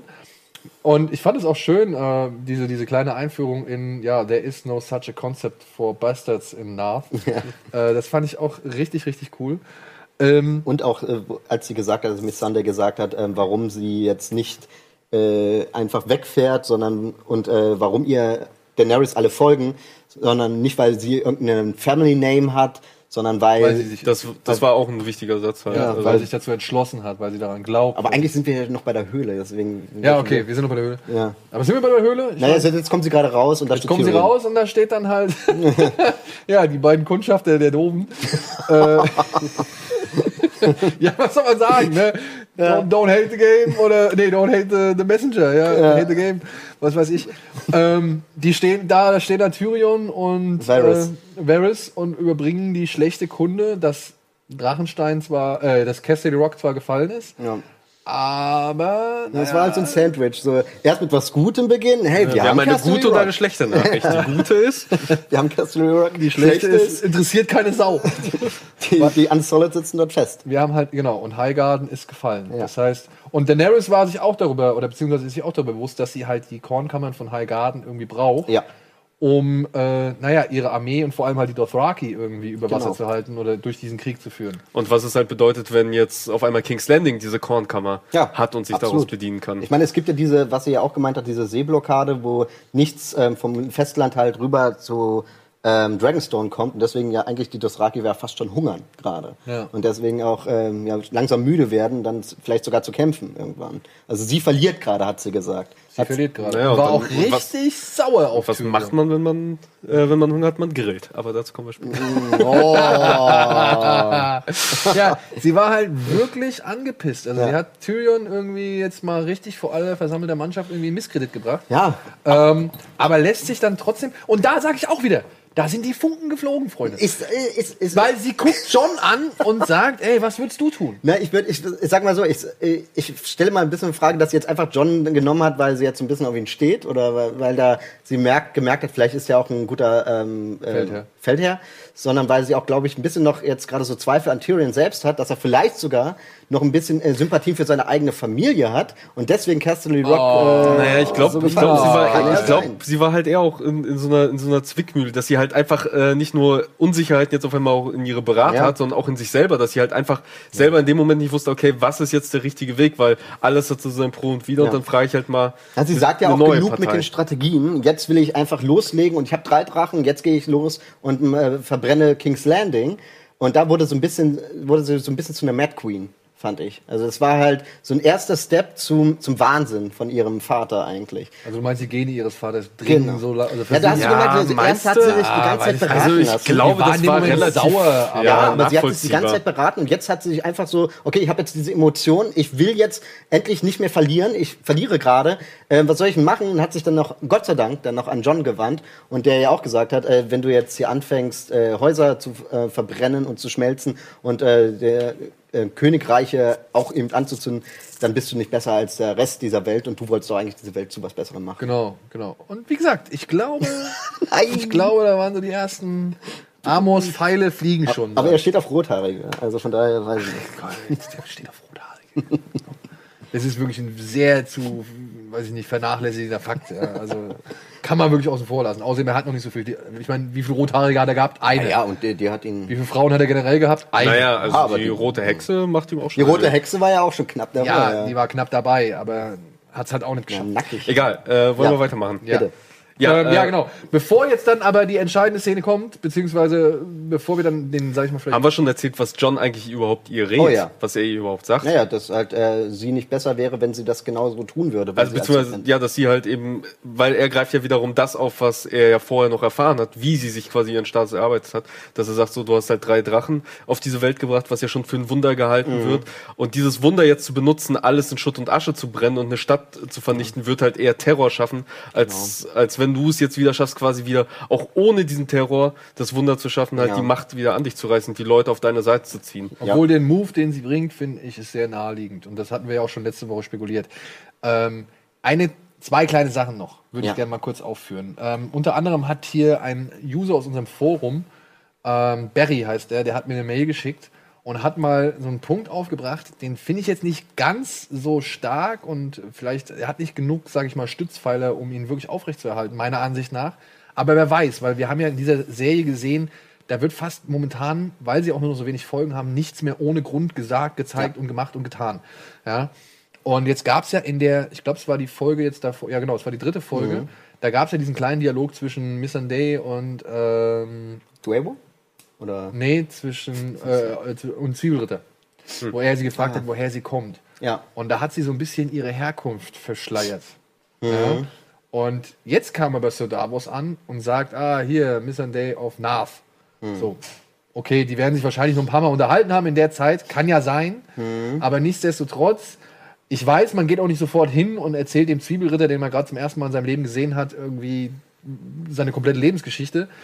Aber der, der User hier, Barry, ähm, war jetzt irgendwie, meint er anhand von mehreren kleinen, sag ich mal, Details, hat er die Theorie aufgestellt, vielleicht ist ähm, Missandei das äh, undichte Leck. Das kann auch sein. Das gibt, es gibt ja auch noch diese Theorie, das habe ich auch schon mal gehört, dass ähm, Miss Sunday eigentlich so eine Art Spion ist. Ja. So, und ähm, Weil die war ja plötzlich aus dem Nichts einfach da. Genau, So, ne? also gut, äh, Sklavenhandel, bla, alles schön und gut, aber ja, diese Theorie gibt es, dass sie halt wirklich ähm, Daenerys noch in den Rücken fallen wird, weil sie eine Spionin ist. Und soweit ich weiß, existiert ja auch in der Serie die Legende, dass Daenerys dreimal verraten wird. Wurde sie jetzt schon dreimal verraten? Äh, sie, von wem wurde sie denn verraten? Naja, Jorah war einmal, Ja, ver ja, verraten, ja, okay. dann Ihr Bruder? Ihr Bruder hat sie eigentlich ja auch verraten, in dem Sinn, indem er sie einfach so benutzt hat, um selbst an den Thron zu kommen. Also, könnte auch sein, ja. Oh Gott, ey, das es tut mir leid, Freunde. Ich hätte normalerweise mich wirklich dafür, Ja. äh, hätte ich mich ein bisschen recherchieren können, aber das konnten wir halt nicht, weil wir jetzt direkt im Anschluss, nachdem wir die Folge gesehen haben, jetzt hier darüber sprechen. So, ähm, weil das, ne, ich, Mhm. ich glaube, ich meine, vielleicht steht noch ein Verrat aus. Das könnte und sein, ja. Wie tragisch und fies wäre es ja, wenn ein Grey Worm, der ja total loyal ergeben ist und es irgendwie schafft, von Castle Rock zurück zu Daenerys zu kommen, was jetzt auch wahrscheinlich ist, Ja. ähm, wie tragisch wäre es wenn, wenn der feststellen muss, Day ist irgendwie genau die undichte Stelle und also weißt du, da haben wir hier auch Vor allem auch mit solchen Momenten wie den Girls Talk, den sie jetzt gerade hatten, so was ist mit dem Grey Worm, äh, Grey Worm passiert und Genau, und genau, so. genau. Ja, also äh, ich weiß nicht, also entweder sie, sie spielt das verdammt gut und ich glaube auch diese Szene mit Davos und Jon Snow, mit, wo sie mit Missandei sprechen, äh, ist glaube ich auch so ein bisschen dieses, äh, wo sie so, eine- so eine Art äh, Tape abspielt. Ja, wir folgen unserer Königin, wir lieben Ja. unsere Königin und ich glaube, das könnte halt wirklich irgend, aber zu wem gehört sie dann? Das ist halt die Frage. Gehört sie zu Varys, der vielleicht auch noch irgendwo im Hintergrund seine Finger Der spielt? Bank von Bravos. der eisernen Bank. Der Eisernen Bank. Auch möglich. Oder von irgendwelchen ähm, Leuten in Essos noch. Kann ja auch sein. Ja. Also, wir stellen es jetzt einfach mal in den Raum. Es wäre auf jeden Fall tragisch, wenn Grey Worm sich plötzlich gezwungen sieht, gegen sie vorzugehen. Das Mhm. wäre auf jeden Fall ein Konflikt, von dem man halt glaubt, dass, oder von dem man sagen kann, der Mhm. wäre typisch für Game of Thrones. Vor allem, wie tragisch wäre es dann für Daenerys, wenn Oh die ja. Person, der sie am meisten vertraut, sie hintergeht, weil dann kann sie nämlich niemand mehr vertrauen. Und das ist es. Und dann wird sie zur Mad Queen. Und das ist es so, weißt du? Also da, ich, ich weiß nicht, ob diese drei Verrate oder Verrate richtig? Ver? Verräte, Ver Ver Verrati. Verrate Keine ja. Ahnung, die drei Bescheißungen. Besser. es wird noch besser. Egal. Ich weiß nicht, ob das schon abgezählt ist. Ähm, Mikros richten, es tut mir leid. Alle. Ich weiß nicht, ob das schon erledigt ist, aber es wäre auf jeden Fall ein interessanter äh, Plot-Twist oder eine Oh ja. interessante Geschichte, die man noch da einbauen könnte. So, und bevor wir jetzt zum großen Finale kommen, noch eine Szene. Theon ist jetzt endlich mit diesem Oh, Ja, letzten stimmt. überlebenden Schiff der, der Greyjoys da Genau. am Strand angekommen. Und Da wirklich, zur Zeit. Wirklich, ich saß hier und hab lauthals gefordert, dass John ihm eine reinballert. Ja, dass er wirklich. Jetzt muss ich mir noch mal kurz überlegen, was war vorher? Die stehen vorher auf der Treppe und unterhalten sich mit Mr. Mr. Day, ne? Nee, nee, das war ja nicht unmittelbar vorher. Also, wie gesagt, also dieses Ich Zeitgeschehen. glaube, da gab's einen, da gab's einen Schnitt, Ich glaube, da wo gab's das Schiff langsam Gap. ankommt und dann Okay. kommt ich meine, guck mal, wir haben ja jetzt gerade hier die Flotte von den ähm, Greyjoys, also die Naja, nette Flotte. platt gemacht wurden sie hier. Platt gemacht wurden sie vor Castle Rock. Nein, Achso, du meinst nein, jetzt nein. die, äh, Nein. Da, wo Zwei. Theon war, wo, die wurden hier platt die gemacht. Theon wurden halt auf jeden Fall hier irgendwo bei Dorne Ja, platt oder, gemacht. oder hier irgendwo. Genau, also da, sagen wir jetzt mal, warte mal, nehmen wir mal hier ein anderes, wurden da irgendwo platt gemacht, weil sie sollten ja nach Dorne. Genau. Und, äh, ja, die Frage ist, wo wurden die platt gemacht, ne? Also hier auf diesem, auf ja, diesem Weg. aber ich meine, allein dieser Weg ist ja schon, ist schon eine Strecke, ne? So, und äh, er, also Theon musste ja auch erstmal diese Strecke zurücklegen und es wurde ja dann vor, äh, vor Dragonstone gezeigt, guck mal, da ist jetzt dieses eine Boot und das muss ja auch einiges an Zeit vergehen, bis Theon es schafft, bis hier hinzukommen. Und der musste ja auch erstmal aufgegabelt werden von dem einen Schiff. Also deswegen glaube ich, dass dieser Zeitgap schon sehr, sehr groß ist von die, zwischen diesem Da habe ich auch überhaupt keine Probleme mit. Ja. Da habe ich überhaupt keine Probleme mit. Er kommt da an, wie gesagt, es ist das erste Aufeinandertreffen von Theon und John. Ja. Und er sagt ihm halt auch, ja, wenn du meine Schwester nicht gerettet hättest, wärst du jetzt auf der Stelle tot. So, Ja, ne? natürlich. Also ich meine, er Ich hab- hat hab damals Winterfell eingenommen. Zumindest ein in die Fresse. ja, Mindestens einmal so als kleine, keine Ahnung, Wiedergutmachung, Ja. als kleines Frustventil oder sonst irgendwas. Ja. Das hätte Ja. ich gemacht. Du hättest gleich einen Dolch in den Aber Kehle gehabt. noch wieder geschaut, also vom Regen in die Traufe, ach du Scheiße. Ja, aber, nicht schon wieder. aber vor allem, du hast ihn so ein bisschen wieder angesehen, diesen Reek. Also als der John ihn so hatte, hatte war er wieder total so eingeknickt und einerseits natürlich Reue, aber wieder schon komplett äh, ja, in dieser Ja, ich anderen... glaube, das kriegst du auch aus ihm nicht mehr Nee, raus. Also, Dass, dass Theon geläutert ist, das will ich auch Ja. gar nicht mehr in Frage stellen. Also ich glaube, wer so viel erlebt hat wie er, Ja. der wird jetzt nicht noch, also ich glaube, einen Teufel tun und noch mal irgendjemanden ins Kreuz was hast du gesagt? Dick off? gab ein Bild zwischen General Dickon und Theon, wo halt Dick off steht. Dick on, Dick off. Ja, gut. Ähm, nur dafür. Scheiß Nein-Gag. ähm, wo waren wir stehen geblieben? Ja, Ja. weil ich fand es ein bisschen schade. Ich hätte gern dieses Aufeinandertreffen noch ein bisschen Intensiver? noch ein bisschen intensiver mir gewünscht, beziehungsweise einfach noch ein bisschen mehr gesehen, so. Vielleicht, dass die sich auch mal austauschen, ja. Ja, aber was, was wollen sie sich austauschen? Also, ich glaube, was hat John gehört? Äh, Theon war in Winterfell und hat angeblich seine zwei Brüder getötet. Das Ja. hat er, glaube ich, ja mitbekommen. Er hat die Burg erobert und er hat die beiden Brüder getötet. sogar geteert und verbrannt Ja, genau. und all so ein Scheiß. Ja? Also, verbrannt. und äh, ich glaube, da passiert noch was zwischen den beiden. Und äh, ich glaube, Theon wird jetzt versuchen, so ein bisschen äh, ihm klarzumachen, was er machen musste, um zu bestehen. Und äh, Ja, weiß ich nicht, ob das John jetzt auch gerade interessiert. Also er, Naja, auch er weiß ja auch, mein Gott, also selbst wenn, also er hat ja nie den Draht zu ihm gehabt, wie es jetzt zum Beispiel sein Bruder hatte. So, so ein, Oh ja, Rob, genau. ja. Äh, so ein äh, John war ja, also für Fion, wenn ich mich recht erinnere, die hatten sich das letzte Mal in der ersten Staffel gesehen und selbst da hat Fion ja John immer nur eher gestichelt und Bastard und was nicht alles. Stimmt. Äh, von daher, die hatten ja eh kein großes Verhältnis, die müssen sich jetzt auch nicht groß aussprechen. Ich glaube, John hat ihm jetzt einmal quasi zu, gezeigt, wo sein Platz ist und gut ist. Es gibt gerade Wichtigeres als halt eben die Sachen. Also auch wenn es natürlich schlimm ist, aber darum kann man sich auch hinterher noch kümmern. ja, aber Theon muss die Königin sprechen oh ja. und erfährt, die Königin ist nicht da. Schnitt. Wir sind irgendwo in der Weite und sehen die Lannisters Armee. Und wir haben hier alle gehockt. Ja, also wir müsst euch das vorstellen. Hier auf dieser Leinwand, wo jetzt hier gerade die Animation von den ganzen Game of Thrones Bildern äh, läuft, da haben wir ja quasi eine richtige Leinwand und haben das hier alles über Beamer geguckt. Und wir sehen halt quasi diesen Schnitt in die Weite und alle nur so, yes! Und Bronzo, hörst du das? Ja, ja, und dann gibt's halt noch ein bisschen äh, Palaver erstmal zwischen den Lannisters, die halt irgendwie versuchen, quasi, oder die jetzt ihren Truppenabzug irgendwie koordinieren, zusammen mit den Talis und so weiter.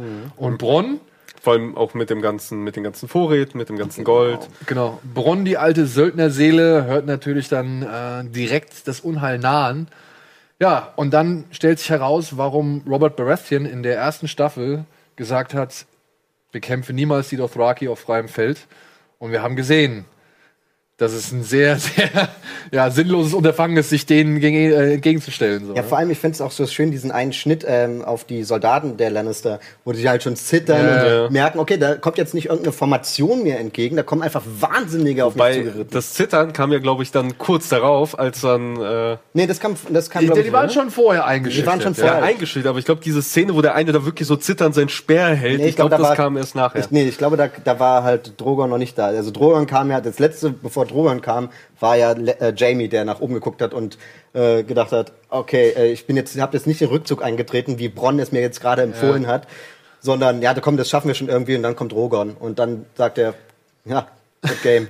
Aber nichtsdestotrotz fand ich schon, ich fand schon imposant, wie die da alle angeritten kommen. Da haben Oh ja. auch jede Menge Statisten Vor allem mit welcher. Breite. Du hast ja In- wirklich oh, ja. diese ultra lange, flache Ebene und auf einmal kommen sie wirklich von überall. Das ist nicht so Ja. eine schmale Armee, sondern Ich meine, dass da auch digital Menge. getrickst worden ist, Ja, will natürlich. ich gar aber nicht abstreiten, aber nichtsdestotrotz war das ein richtiges Mischverhältnis aus digitalen Tricks Mhm. und echten Reitern und das kam halt einfach nur mächtig. Und vor allem, wenn die sich dann auch auf ihre Sättel stellen Ja. und mit Pfeil und Bogen schießen und ihren Kampfschreiter ablassen und so weiter. Ja, Mhm. es ist Folge 4. Wir haben jetzt schon die dritte Schlacht so gesehen gehabt. Ja. Und dann sage ich auch ehrlicherweise, ja, dann kann ich auch darauf verzichten, dass die Seeschlacht vielleicht, oder kann Ja. ich auch verschmerzen, dass die Seeschlacht so unübersichtlich war. Oder halt auch die Schlacht um Highgarden gar nicht erst gezeigt worden ist. Wenn ich Ja, jetzt. aber das war ja, glaube ich, keine richtige Schlacht. Das war ja auch. Highgarden? Ja, also, Ja. Ich meine, das jetzt, das jetzt für mich war das jetzt auch keine Schlacht. Das war ein Gemetzel. Das war ja. Okay. Aber es war ein geiles Gemetzel. Ey, der Moment, in dem dann Drogon plötzlich da anmarsch, also angeflogen kommt, das war oh, auch hier wieder Gänsehaut, Freunde. Guckt's euch an, da stehen die Haare. Ich fand's auch krass, wie, wie ruhig eigentlich Tali geblieben ist. Der ja dann hinter den Linien lang geritten ist und Ja. nochmal alle so formiert hat, obwohl er eigentlich wusste, okay, da kommen jetzt gerade, was weiß ich, wie viele tausend, 10.000 Reiter. 10.000 Reiter an und dann na, natürlich auch noch ein Drache. Und der bleibt eigentlich relativ ruhig und versucht noch alles zu ordnen, wenigstens noch ein bisschen Ordnung reinzukriegen, dass sie nicht einfach komplett überrannt werden. Was dann aber trotzdem dank Drogon auch passiert ist. Ja. Und wirklich, ne, ich fand's geil. Ich fand's, die Schlacht war echt geil inszeniert, wenn du die Perspektive siehst. Wo wir uns auch gefragt haben, ja, wo ist denn jetzt der Drache, nachdem er seinen ersten Angriff geflogen hat? Und dann sieht man aber halt aus der Vogelperspektive, over shoulder, sage ich jetzt mal, von Daenerys und Drogon, wie er da diese ganzen Wagenreihen irgendwie platt macht und, und verbrennt und so. Und es sah wirklich richtig, richtig gut aus. Es hatte so ein bisschen was von Assassin's Creed, ja, von den Mittelalter-Szenen aus dem Assassin's Creed-Film, so ein bisschen was von Hamlet und dann aber auch halt schon, weiß ich nicht, fast schon, ja, Terminator fand ich auch, ja, wenn dann diese, nee, wirklich, Terminator 2, wenn die, wenn diese ganzen, wenn auf dem Spielplatz die Kinder irgendwie ähm, verglühen in der Atomexplosion Ach, das, ja. und ähm, dann nur noch diese Asche quasi so wegweht. Also Du hast erst noch diese, sag ich mal, Skelette und ähm, verkohlten Überreste, die halt noch so eine Art menschliche Form ergeben und dann plötzlich durch einen Windstoß in tausend äh, Richtungen zerstoben oder zer ja, zerbersten. So. Ja. Äh, das fand ich schon. Interessant fand ich ja auch, dass äh, Jamie noch gesagt hat, Bogenschützen, äh, versucht jetzt mal was.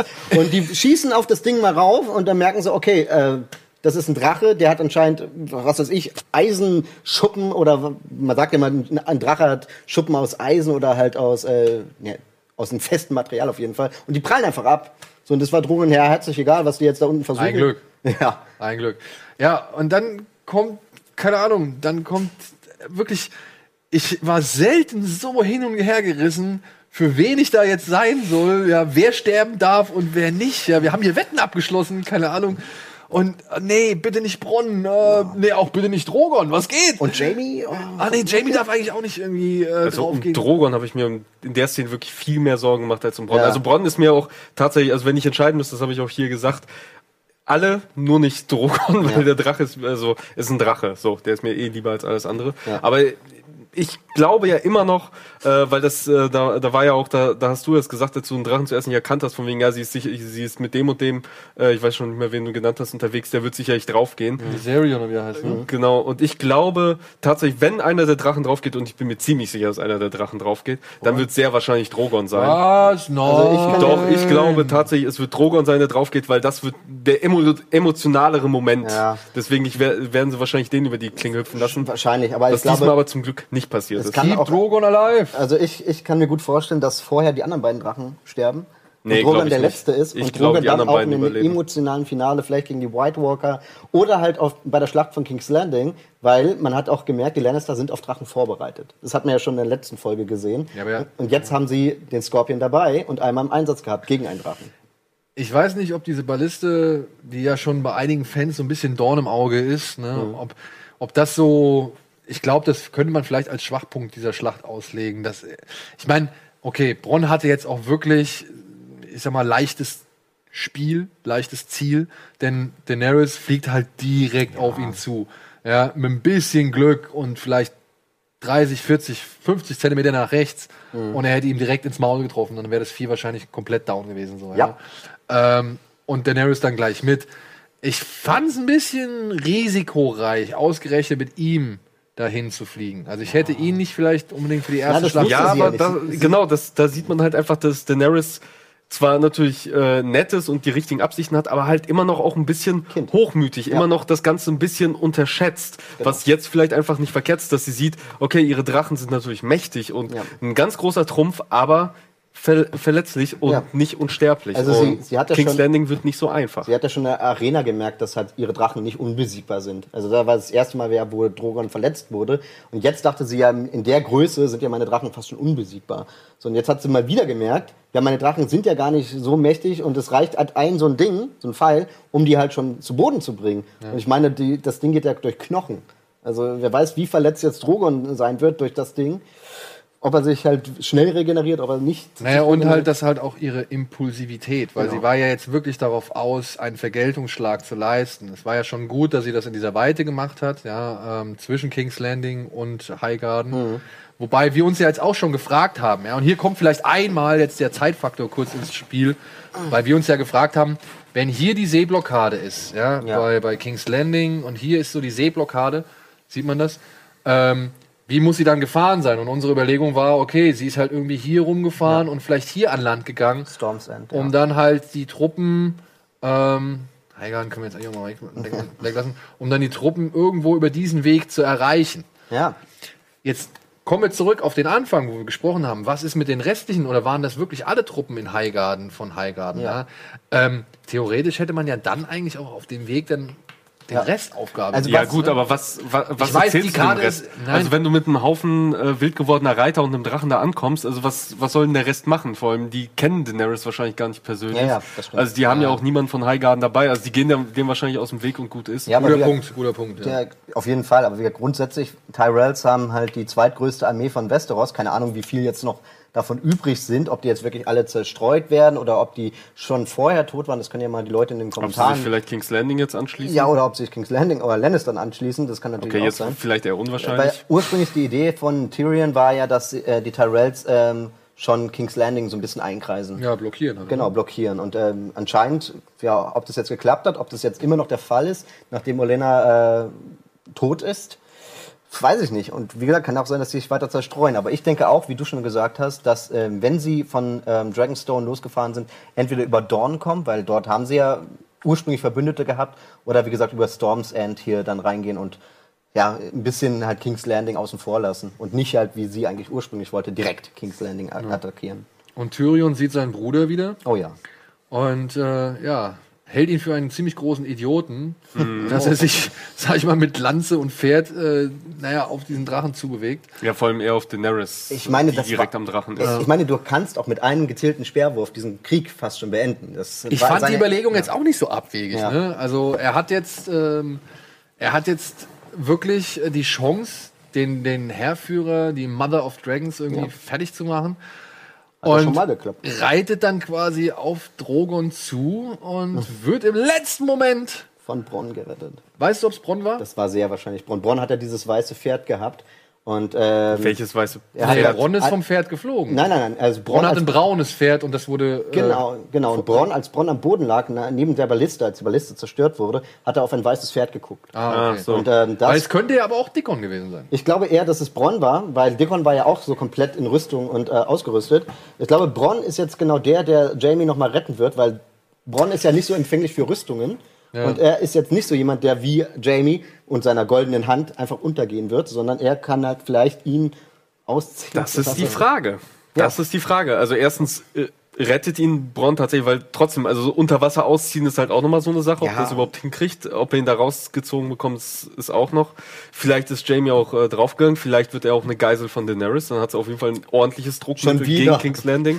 Und dann ist halt der große Bruder auf einmal in Gefangenschaft und der kleine Bruder will eigentlich sein Gutes, aber kann nicht wegen Ich fand Boah, auch stell dir mal vor, Also dann wenn sie jetzt wechselt wirklich, sich die Rolle wenn sie komplett. jetzt wirklich äh, Dings gefangen nehmen, ich glaube, dann wäre, also dann wünsche ich mir, das ist so reines äh, Fanboy Mhm. oder kleine Jungendenken so, dann wäre es natürlich toll, wenn Tyrion hingeht und seinen Bruder auf die Seite von Daenerys zieht. Ja. Er wird Oder halt ihn befreit, versuchen. wie Jamie ja auch schon Tyrion selbst Stimmt, aus das dem könnte Gefängnis natürlich auch befreit Aber hat. um was zu tun? Ja, um seine Familien zu Um schützen. sein Leben- Nämlich, ja, du hast ihn ja gesehen, als er oben auf der, erstens, als er oben auf der Klippe stand, also Tyrion, und sich die Schlacht angesehen hat, hat er gemerkt, okay, wie skrupellos ist denn diese Frau eigentlich? Also ihr sind die Westeros, äh, die Westerosi äh, sehr egal. Also sie kann sie auch verbrennen und zu Asche werden Naja, lassen. ich- und das ist Nee, halt, glaub ich das nicht. weiß ich nicht. er Da- war auf jeden Fall schockiert. Ja, er war schockiert, aber da würde ich sagen, da war immer noch so ein bisschen Familiengefühl ähm, da. Ja, genau, da an der Szene, wo Jamie auf äh, Danny zureitet. Ich glaube auch vorher. Ich glaube auch vorher. Ich glaube wirklich, er weiß ja, das sind eigentlich die Soldaten, die für sein Haus gekämpft haben. Und